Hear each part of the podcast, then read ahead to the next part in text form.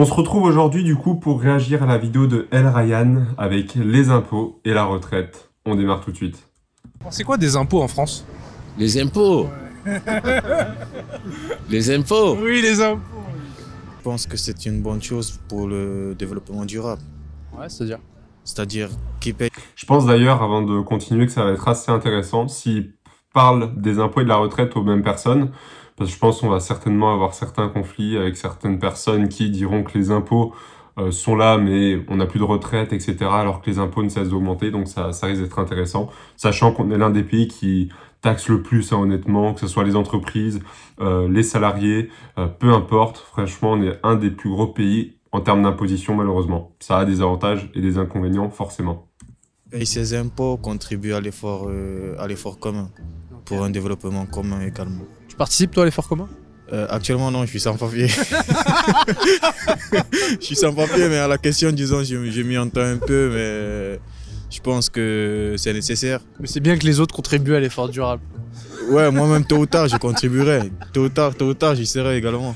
nous, nous avons le meilleur système social au monde.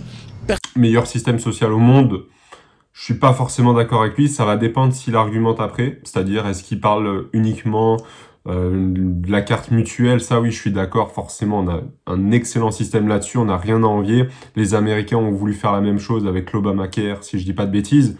Mais quand on prend l'éducation, quand on prend euh, les hôpitaux, enfin tous les frais qui sont engrangés dedans, euh, c'est clairement pas la meilleure des choses faites. Hein. Le Covid nous l'a montré avec la pandémie. Euh, les hôpitaux surchargés, pas assez de lits. L'éducation, euh, on va pas se mentir, on n'a pas la meilleure d'Europe et encore moins celle du monde. Donc les impôts là-dessus sont quand même très mal utilisés, je trouve, encore aujourd'hui. Personne ne vous le prendra. Je vous dis, Vous en bénéficiez vous si j'en bénéficie, si j'en bénéficie. De la manne d'impôts, mais j'en finis, j'en ai fini. Euh, pas plus tard qu'hier, j'ouvre une boîte, euh, j'ouvre une enveloppe, je, béné- je bénéficie de 100 euros de de de de de de de de de de de de- de trucs comment ça s'appelle euh, T'appelles euh, non non non pas pas appel j'ai pas droit Ça d'ailleurs c'est marrant, euh, je vais rebondir là-dessus, c'est que le système des plafonds en France est assez mal fait je trouve.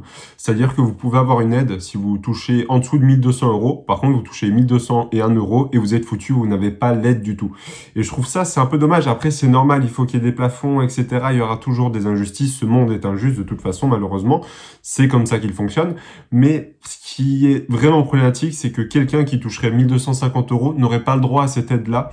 Alors ça pourrait quand même beaucoup l'aider et elle ne touche que 50 euros, c'est-à-dire qu'elle ne touche pas assez pour pouvoir se permettre de se passer de cette aide-là, mais elle touche pas, mais en tout cas elle touche trop, je veux dire, euh, pour pouvoir prétendre à cette aide-là. Donc ça c'est vraiment problématique, je trouve, il faudrait qu'on revoie ce système de plafond, euh, peut-être de manière plus nuancée, avec euh, des zones grises, entre guillemets, je sais pas comment on pourrait faire ça, mais ça c'est intéressant, je rebondis dessus là-dessus. j'ai pas droit j'avais 40 euros avez le droit à quoi? J'avais j'avais qua- 80 euros d'appel parce que j'ai un fils et, et, et Macron quand, quand il est quand il est arrivé il me l'a carotté C'est toujours les plus gros qui s'en mettent plein les poches. Et, et, euh, objectivement, euh, c'est assez mal redistribué. J'attends de voir ce qu'il va dire. Qui sont les cas, les, les gens qui ont une, euh, une capacité à générer plus d'argent ne payent pas d'impôts à la hauteur de ce qu'ils gagnent, je trouve. Et c'est les classes moyennes qui en payent le plus, il me semble. Du coup, quel est l'intérêt de la collectivité? Juste pour rebondir vient de dire avant, je suis entre guillemets d'accord avec lui, c'est la classe moyenne qui subit le plus. Forcément, la classe pauvre, elle va pas subir encore plus euh, là où elle n'a rien à, à avoir en plus. Donc, euh, en fait, ce que j'ai envie de dire, c'est que oui, certes, c'est les plus riches qui gagnent le plus. C'est logique en même temps. On prend un Bernard Arnault qui crée des milliers, voire des dizaines de milliers d'emplois. On prend également des personnes qui créent beaucoup de choses pas que du positif encore une fois, mais on va pas se mentir. Euh, pourquoi les personnes riches continuent de rester riches? C'est très simple, elles ont des actifs financiers. Euh, en bourse, il faut savoir que sur la période du Covid, euh, les milliardaires, enfin les grandes fortunes, ont gagné autant d'argent que en 10 ans entre 2009 et 2019. C'est-à-dire qu'en l'espace de un an et demi, ils ont gagné tout autant d'argent. C'était autour des 183 milliards d'euros. Si je dis pas de bêtises, vous pouvez faire vos recherches. Et en fait, ce qui se passe avec ça, c'est que pourquoi est-ce qu'ils ont une fortune qui a augmenté tant que ça Eh bien, simplement parce qu'ils avaient des actions. hein. Vous savez très bien, euh, en fait, Elon Musk est l'homme le plus riche au monde, pas parce qu'il a des milliards en compte en banque, mais parce qu'il possède des actions de Tesla.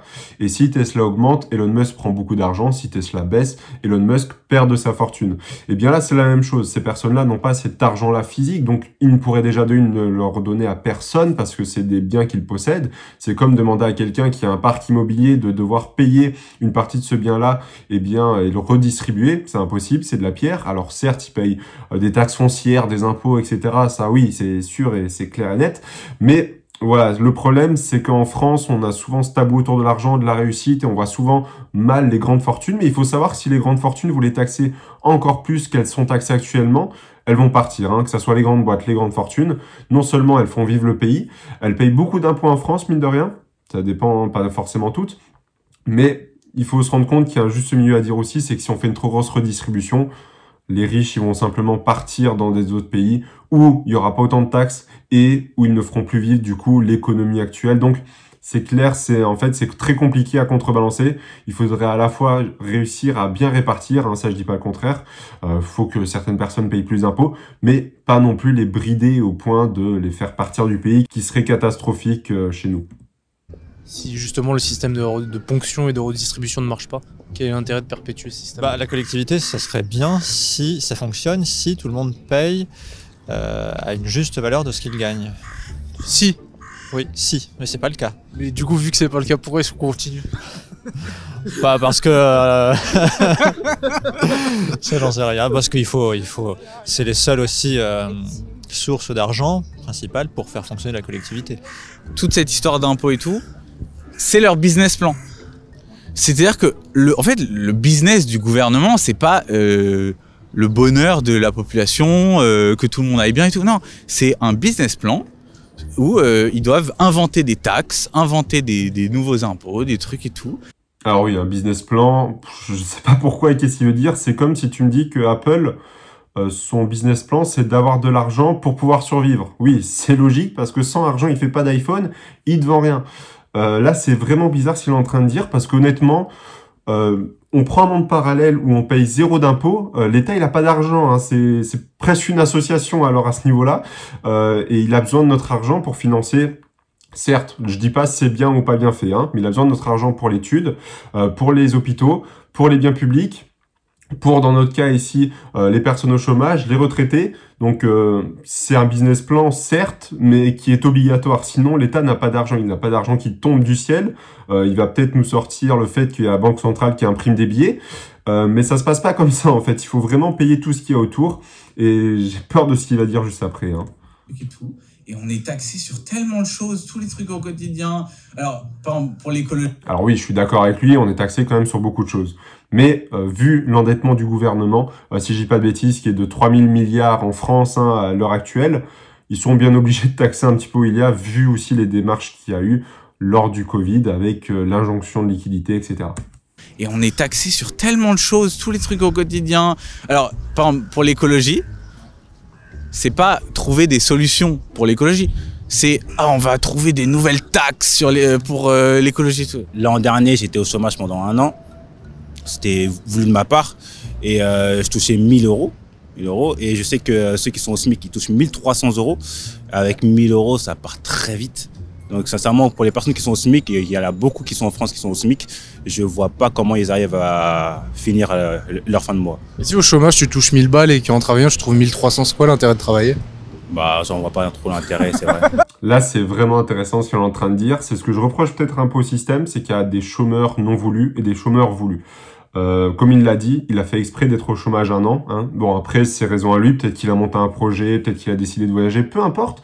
Mais c'est une personne qui, théoriquement, n'apporte pas de valeur dans le pays, hormis la case, euh, il participe à une association, et la case, il crée une entreprise et il paye des impôts là-dessus. Mais concrètement, s'il touche le chômage, là, en étant, en, ne faisant rien, comme beaucoup de monde font, eh bien, forcément, une personne qui touche 1000 euros sans rien faire ou 1300 euros en allant travailler, elle va jamais aller travailler. Ça, c'est clair et net. Euh, c'est bien pour les personnes qui sont en transition, qui ont perdu leur emploi, qui veulent changer de job pour X ou Y raison. C'est très bien qu'on puisse les aider. Euh, par contre, pour les personnes qui font ça parce qu'ils n'ont pas envie de travailler d'apporter leur contribution, je suis désolé, mais c'est trop élevé. Euh, la personne qui veut être au chômage parce qu'elle estime que euh, pour gagner 300 euros de plus, euh, ça vaut pas le coup, je l'entends, hein, forcément, il y a des personnes qui sont pas motivées et ça, c'est leur choix. Mais je trouve que c'est beaucoup trop et ça veut dire que nous, on finance ces personnes-là. Et forcément, euh, quand on a 100, 200, 300 euros de décalage avec le fait de ne rien faire de ses journées et devoir travailler un 35 heures par semaine, forcément, beaucoup de monde vont se poser des questions. Et c'est ça qui va créer un système, selon moi en tout cas, de fainéants et qui vont plus tirer vers le chômage. Et au plus il y a de monde au chômage, au plus il va falloir augmenter les impôts pour payer ces personnes-là. Et on crée un cercle vicieux qui n'en finit jamais. Bah, bah, justement, justement, je vois pas trop l'intérêt. Justement. Et ça finira comment, selon toi? On va taxer encore plus les riches ou euh, pour être très terre à terre, ça va se passer comment avec le fric en France? Franchement, je ne Déjà, il y a des coupures d'électricité. Honnêtement, ça, je sais pas. Je sais qu'on a allumé beaucoup de centrales histoire de pallier un peu à ces coupures d'électricité, donc je sais pas ce que ça va donner. Mais honnêtement, euh... pff, c'est pas trop beau à. Déjà, au niveau électricité, en France, c'est un bon sujet qu'il aborde parce que voilà, crise énergétique en ce moment, c'est on est vraiment pas mal entre le prix de l'électricité et du gaz, peu importe. Hein, vous le voyez que vous êtes touché ou non.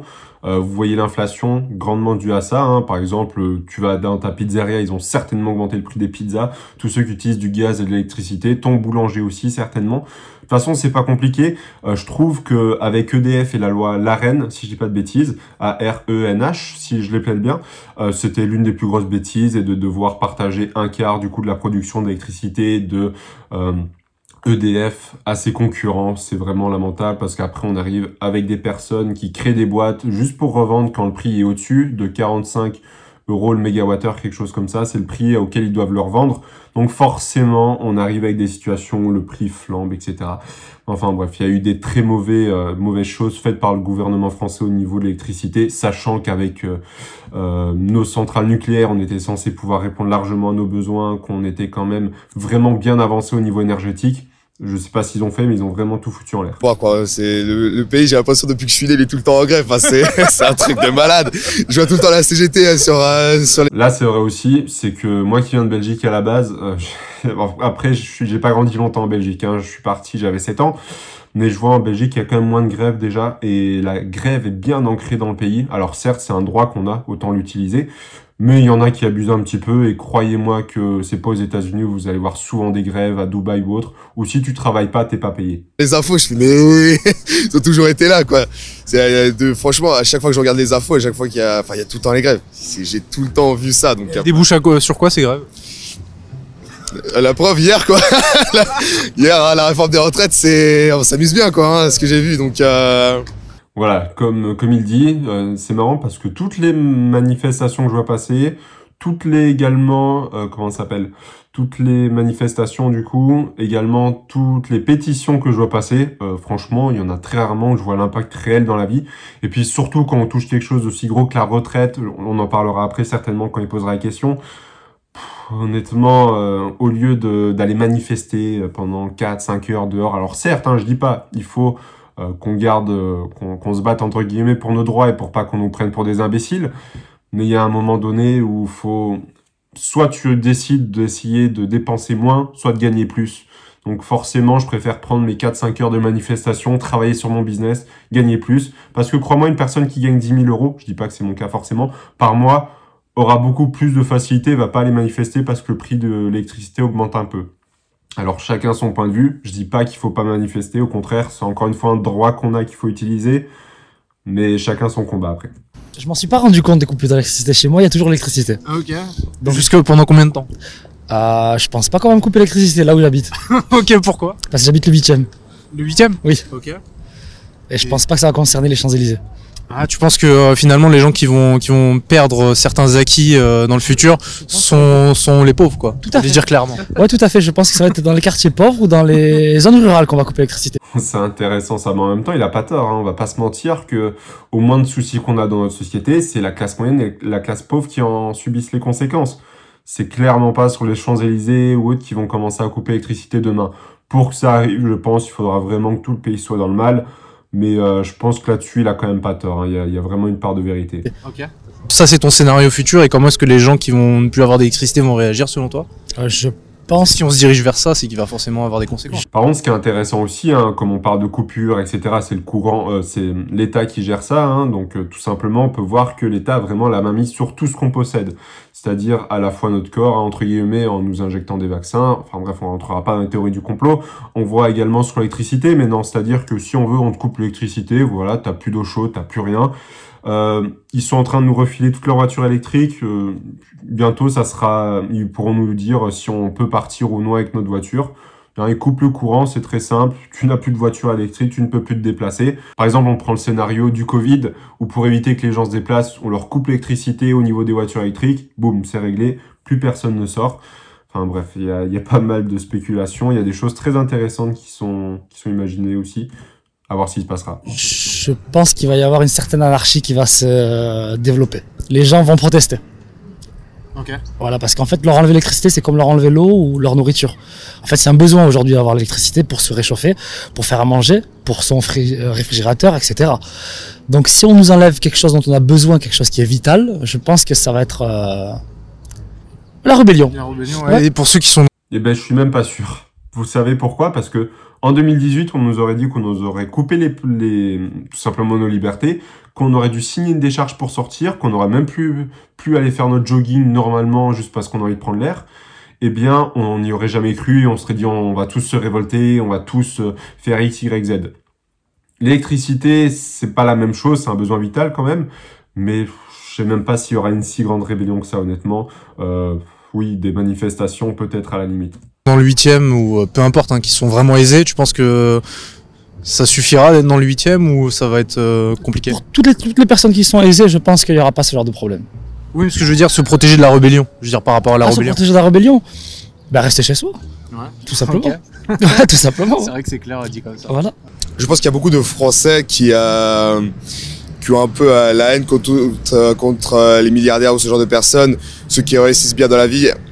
Après, euh, ça là-dessus, sur ce genre de pensée, je, je peux comprendre sans trop comprendre. Enfin, je veux pas trop me prononcer là-dessus.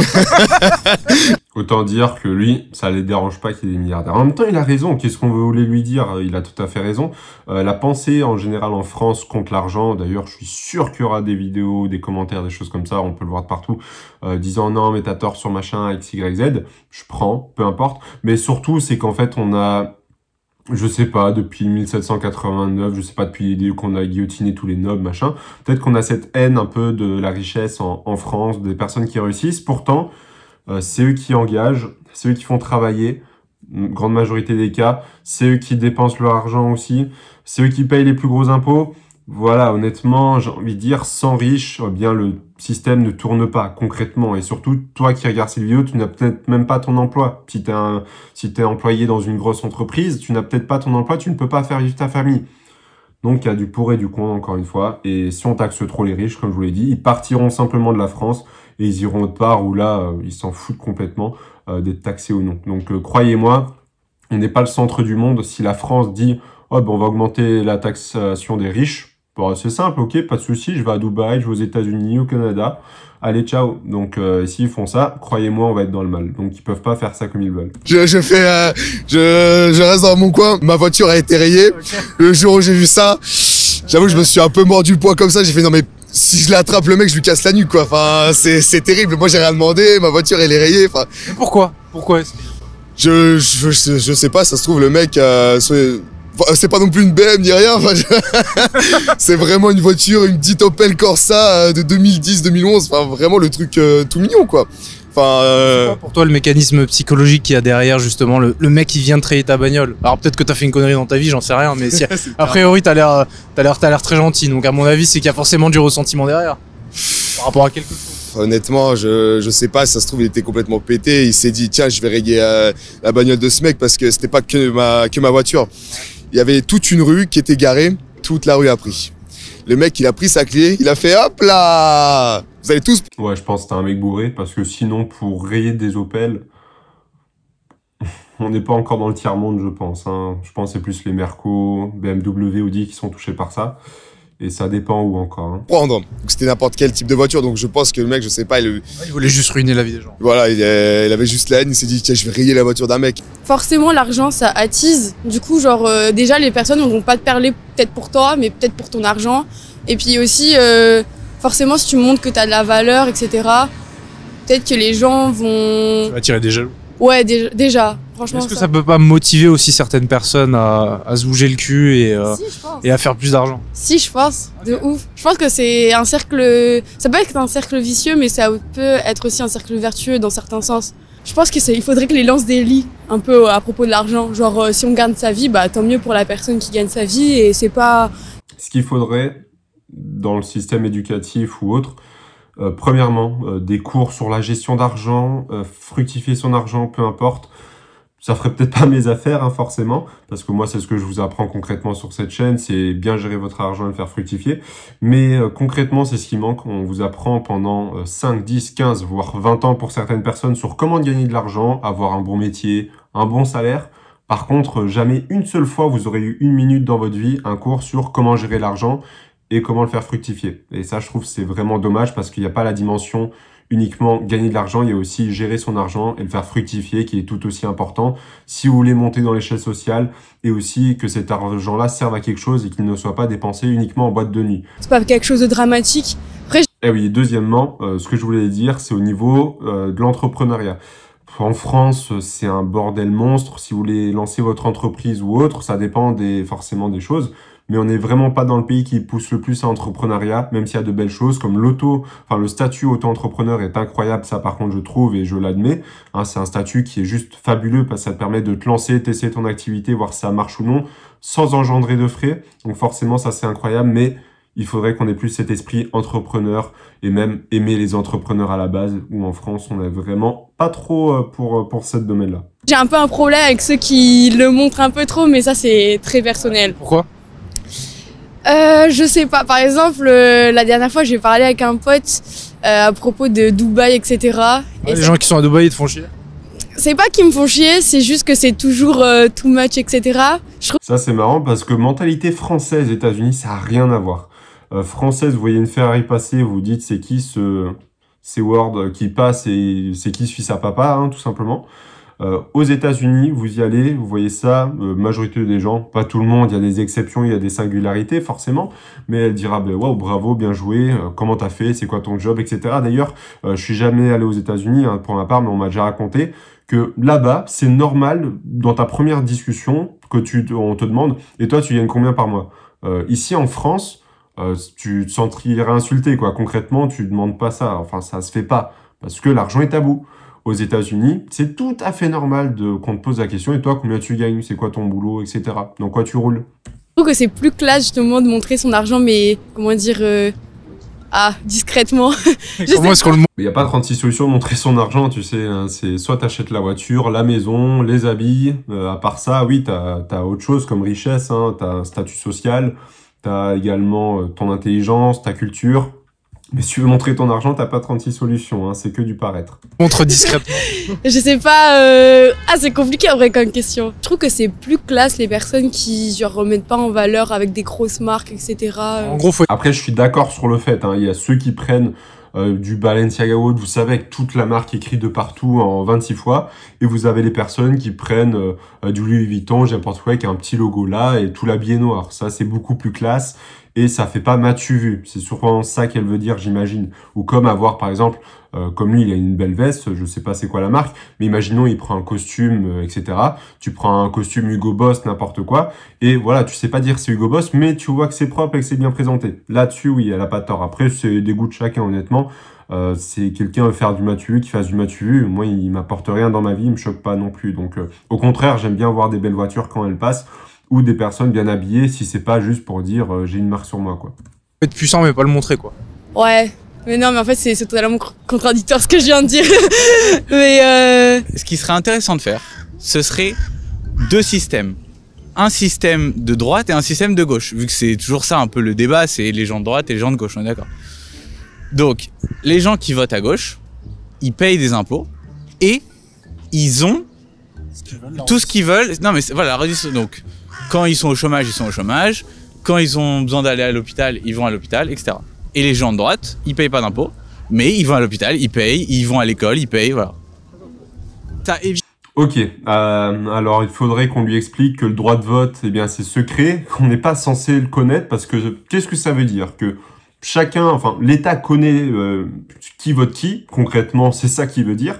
Donc, plus, eh bien, de liberté d'expression, entre guillemets, enfin, pas de liberté d'expression, mais de droit à, l'anonymat quand on vote, ce qui est la base, hein, on le rappelle, euh, parce que quand tu vas voter, on met pas euh, des rideaux, tout ça pour rien. Hein. On met pas une enveloppe aussi pour rien. C'est pas ça doit rester secret. Alors si l'État commence à avoir les données sur tout le monde, sur qui vote qui, croyez-moi que la manipulation, ça va aller franco de une. Puis de deux, euh, comme vous le savez, hein, le côté gauche en politique est pour l'égalité, donc on réduit la liberté.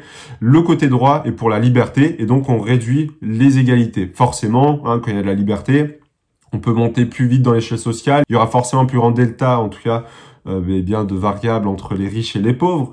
Donc, euh, je vois pas comment c'est réalisable dans, dans, un autre monde, hein, parce que ça voudrait, ça engendrerait beaucoup trop de conséquences négatives. Et oui, bon, si, si il veut faire comme ça et que tout le monde sache pour qui il vote, euh, ok. Et puis on fait quoi de tous ceux qui votent blanc en fait? On...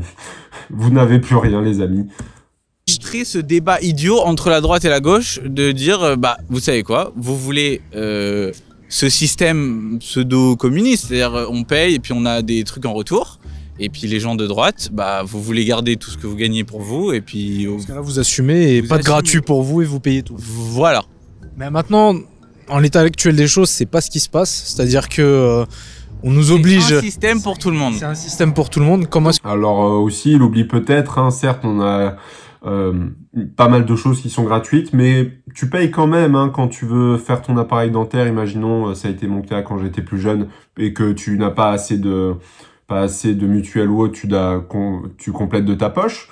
Quand ne serait-ce que ta mutuelle, tu dois la payer de ta poche.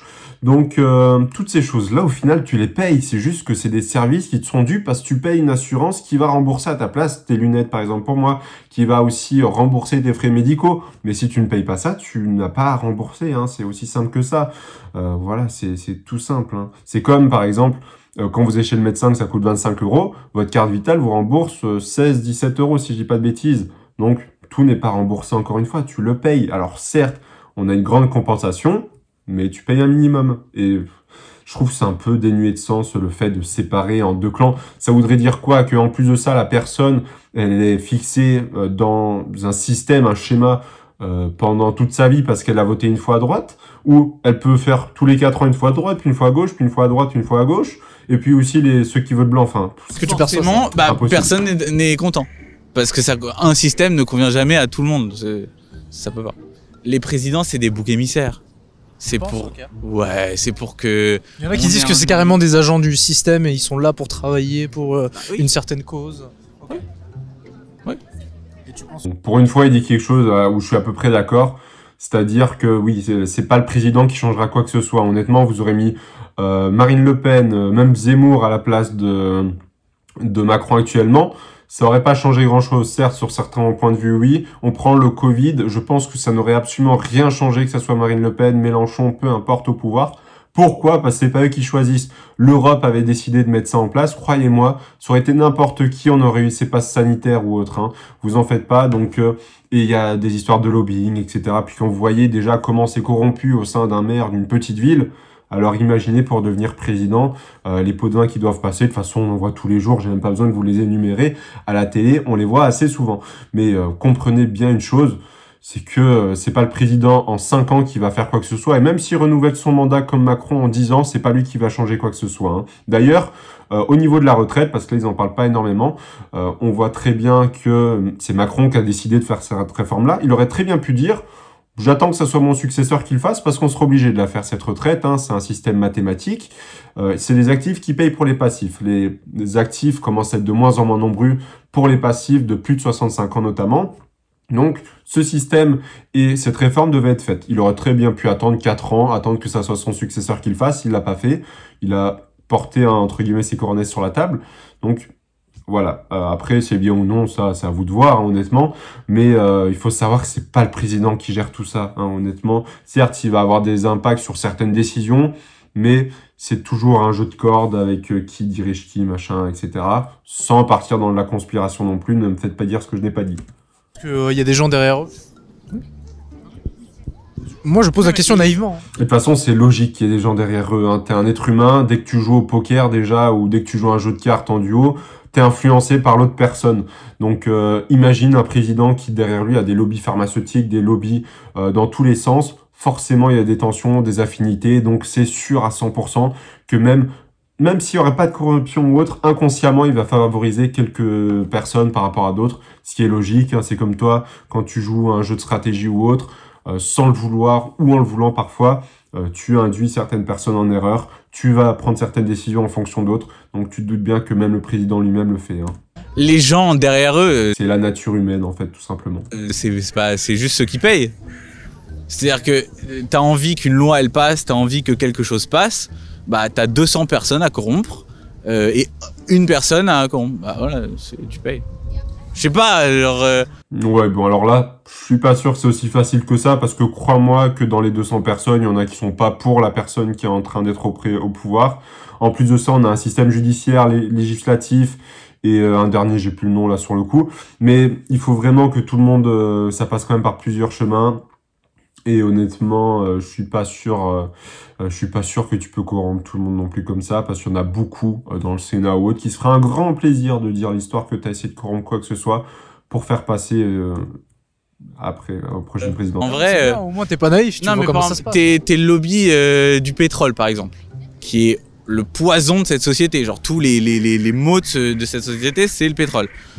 Tous les mots de cette société, c'est le pétrole. Bon, euh, je sais pas d'où il tourne ça de son chapeau. Je suis sûr qu'il a une voiture, je suis sûr qu'il utilise du pétrole tous les jours, hein, euh, sans, qu'il le sache. Et pourtant, je pense que ça lui pose pas tant que ça de problème. Hein. C'est un peu bizarre s'il s'il dit les mots de cette société, c'est le pétrole. Mais crois-moi, sans le pétrole, il y aurait beaucoup de choses qui seraient différentes. Hein. Euh, si jamais pris l'avion de ta vie, que t'as jamais commandé un produit sur Internet, non, t'as déjà certainement utilisé le pétrole. Je dis pas que c'est pas pour ça que tu peux pas utiliser la cause, hein, mais c'est loin d'être le pétrole le plus gros problème de cette société actuellement. Je pense que les gens oublient certaines choses, comme euh, le climat peut-être qui est en train de changer. Euh, voilà, des, prix d'électricité qui sont en train de grimper euh, en flèche, mais apparemment, pour lui, c'est le pétrole, quoi. Bon, chacun son, chacun son combat après. Euh, Qu'est-ce que ça coûte de payer tout le monde, en fait Et qu'on continue dans ce système? Partir du moment où ils ont croqué à l'argent du pétrole, ils sont obligés de suivre euh, les gens qui, euh, qui font de l'argent. hein. Mais on sait tous depuis euh, 50 ans que c'est horrible. Et on continue, au lieu qu'on a des alternatives, tu vois. Parce que les gens ont intérêt à ce que ça continue. En tout cas, les gens. Enfin, on a des alternatives, je suis... Oui, on en a, mais euh, va changer euh, tout ce qui utilise du pétrole en énergie verte, machin. Ça va arriver, c'est sûr et certain que ça va arriver. Mais ça se fait pas du jour au lendemain. Et pourtant, on voit des initiatives euh, voitures électriques. D'ailleurs, euh, dans son concept, si le pétrole était euh, tant que ça sale, je vois pas pourquoi l'Europe aurait voté euh, que des voitures électriques pour 2030, si je dis pas de bêtises. Donc, euh, ouais, il faut juste voir les choses en face. Euh, certes, hein, l'électrique, ça va arranger aussi beaucoup de pays, on va pas se mentir, ils vont certainement bien taxer ça par la suite. C'est pour ça certainement aussi qu'on vous donne des, des forfaits avec 5000 euros, je crois, de remise sur les véhicules électriques.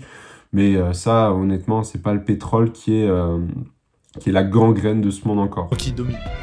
Parce que, ouais, à mon avis, il y a trop de bif. C'est toujours l'argent. ouais.